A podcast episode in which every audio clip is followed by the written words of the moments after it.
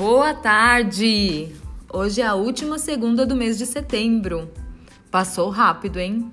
Nem dei conta de fazer tudo o que eu precisava. E você?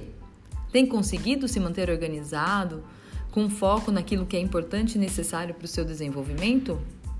Ou se distrai com as diversas coisas da vida e vai deixando em segundo plano tudo aquilo que realmente necessita da sua atenção?